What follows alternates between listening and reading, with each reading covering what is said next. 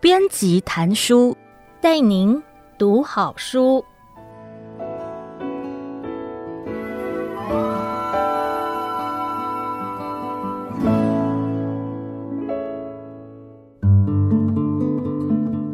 您好，欢迎收听爱播听书 FM 制作的书斋音频节目《编辑谈书》，我是时报出版的编辑郭湘君。我会为您挑选值得阅读的好书，让您花十五分钟的时间聆听一本好书，了解书籍的精华。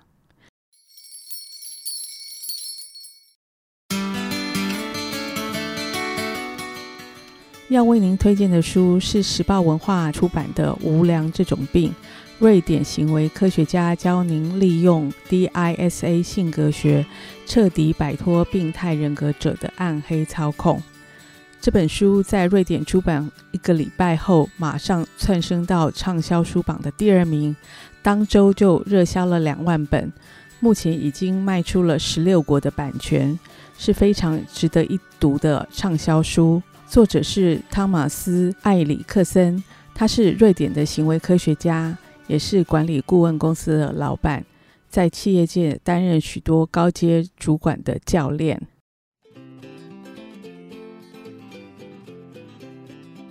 那现在我们先来谈谈书名所提到的无良。什么叫做无良呢？就是指有病态人格的人。这样说，可能听众会马上联想到社会事件里面那些无差别杀人的精神病患，或是反社会人格者。但是这样其实并不完全是如此。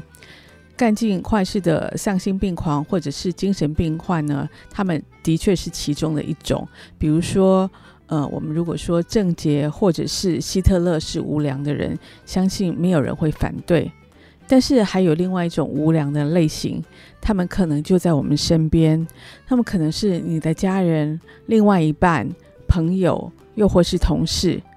这些人会把毫无良心的自己隐藏在优雅迷人，或是和蔼可亲，又或是楚楚可怜的面具之下，然后神不知鬼不觉地利用我们的弱点。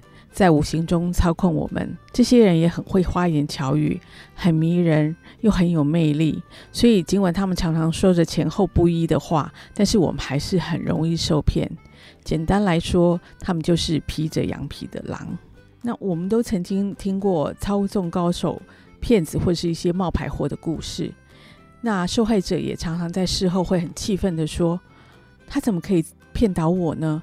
为什么我没有看出来？”他居然是个骗子。事实上呢，是因为这些无良的人，他们天生就知道怎么样去操控别人去做任何的事情，而且也也知道要怎么样利用你的行为反过来来操控你，或者是对你不利。而且透过他们对别人的了解，几乎可以骗倒天下所有的人。那他们的目的呢，就是要得到自己想要的东西，最后留下一堆烂摊子，让别人去收拾。那接下来呢，我们来谈谈这本书的重要理论，也就是 DISA 性格学。这是作者所提出来的人格特质判断方法，原本是出自于美国一位叫做马斯顿的心理学家，他所提出来的 DISC 行为分类系统。这个方式呢，是将人们的思考模式，还有一些外在特征、内在的想法，还有行为模式，分成了红、黄、绿。蓝四种颜色。本书的作者把这个理论稍微修改之后呢，就变成了 DISA 性格学，同样也是以红、黄、绿、蓝四种颜色来代表不同的性格类型。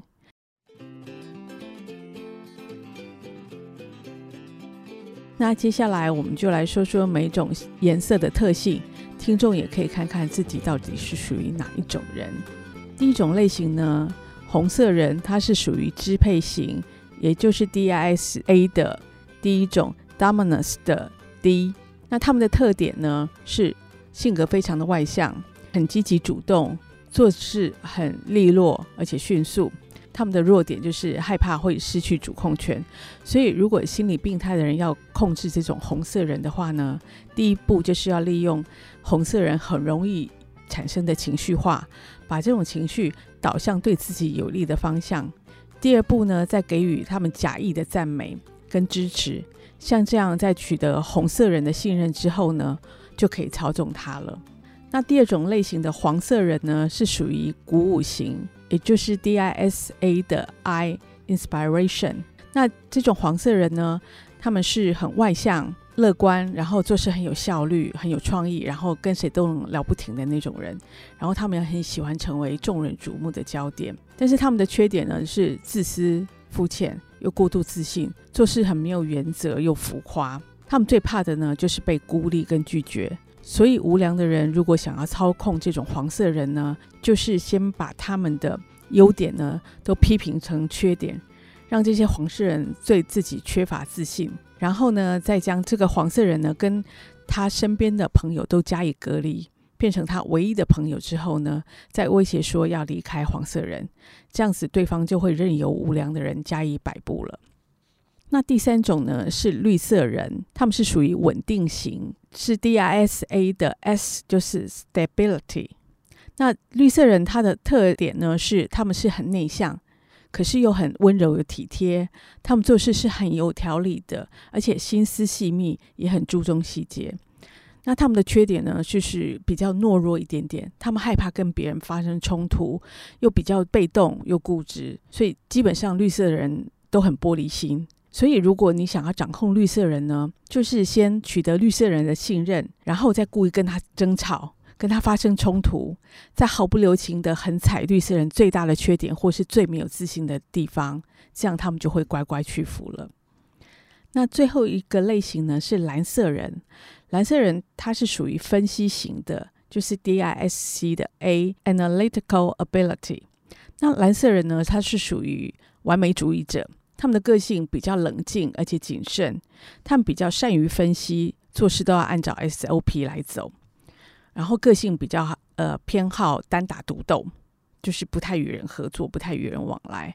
那我们缺点是比较多疑、小心眼又爱抱怨，做事会犹豫不决、冷漠又孤僻。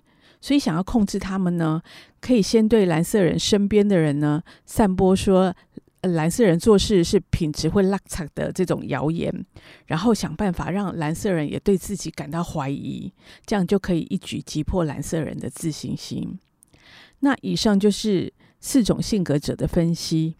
当然，有许多听众会发现说自己可能每一种颜色都有一点点，有时候你会表现出是红色个性，然后通常呢又好像大部分是属于黄色或绿色个性，但在某些场合呢，你可能又是蓝色的个性，这是因为呢，我们都有能力思考跟自制。像是比如说黄色性格的人呢，他如果增进自我觉察的能力之后，他可能就会知道自己和什么时候应该要少说，然后要多听。那像绿色人格的人呢，如果说他可以。学会表达自己内心的意见，即使导致冲突，也不会害怕逃避的话，其实我们就可以更改我们个性里面的缺失的部分。但是，一般来说呢，通常我们每一个人呢，都会受到两种颜色的支配。那接下来呢，我们再讲讲四色人格的特质跟缺点之后呢，也知道这个无良的心理病态的人是怎么操控我们。接下来我们应该要知道的是，我们怎么样才可以摆脱操控呢？以下有六个步骤可以让听众来参考一下。第一个步骤呢，就是要打破既定的模式，也就是说，我们不要再像以前沉不住气，遇到对方的挑衅或者责备之后呢，不要立即的反击或是澄清。啊试着为自己制造一到五分钟的缓冲时间，你想好对策之后再加以应应。比如说，有人告诉你，呃，就是要你马上做决定的话，你就先跟对方采取拖延战术。比如说，有人来了，我得先挂电话，五五分钟之后再打给你，这样子就可以避免你仓促当下马上回应，可能会做出一些让你悔不当初的决定。那第二个步骤呢，就是不断重复。你想要说的话，这种情况呢，就是当对方强迫你要做你不想做的时候，就像这一招，那回绝对方的方式就要像不断跳针的唱片一样，就是不更改说法。就是比如说，对方如果问你说你怎么样，你为什么不正面回答我的问题呢？你就重复的跳针回答他五百次说，说等我想好之后，自然会回答你。你要坚定你的立场，始终如一的力量其实是非常强大的，不然你又会陷入圈套，又回到以前就是妥协的这个状态。那第三个步骤呢，就是要摆脱恐惧、担心跟你内心的愧疚感。我们要想办法让自己一点一点的坚强，并且学会跟负面情绪相处。当我们被操控的时候呢，我们可能会觉得会很不舒服，又或者是会有一些负面情绪的产生。这个时候呢，我们要告诉自己，我们要学会对自己跟自己的人生负责，要大声而且清楚的拒绝对方。像高明的操纵者呢，他知道怎么样在你身上引发你的负面情绪。比如说，红色的人会担心会失去主控权，黄色人会害怕被孤立或拒绝，绿色的人会恐惧冲突跟呃害怕巨大的改变。那蓝色人最怕就是被愚弄和出丑。你要知道，这些呃无良的人要操纵你，就是会利用这些弱点。那你也要知道自己的弱点，不要因为这些负面的情绪的产生就轻易的妥协。我们要知道。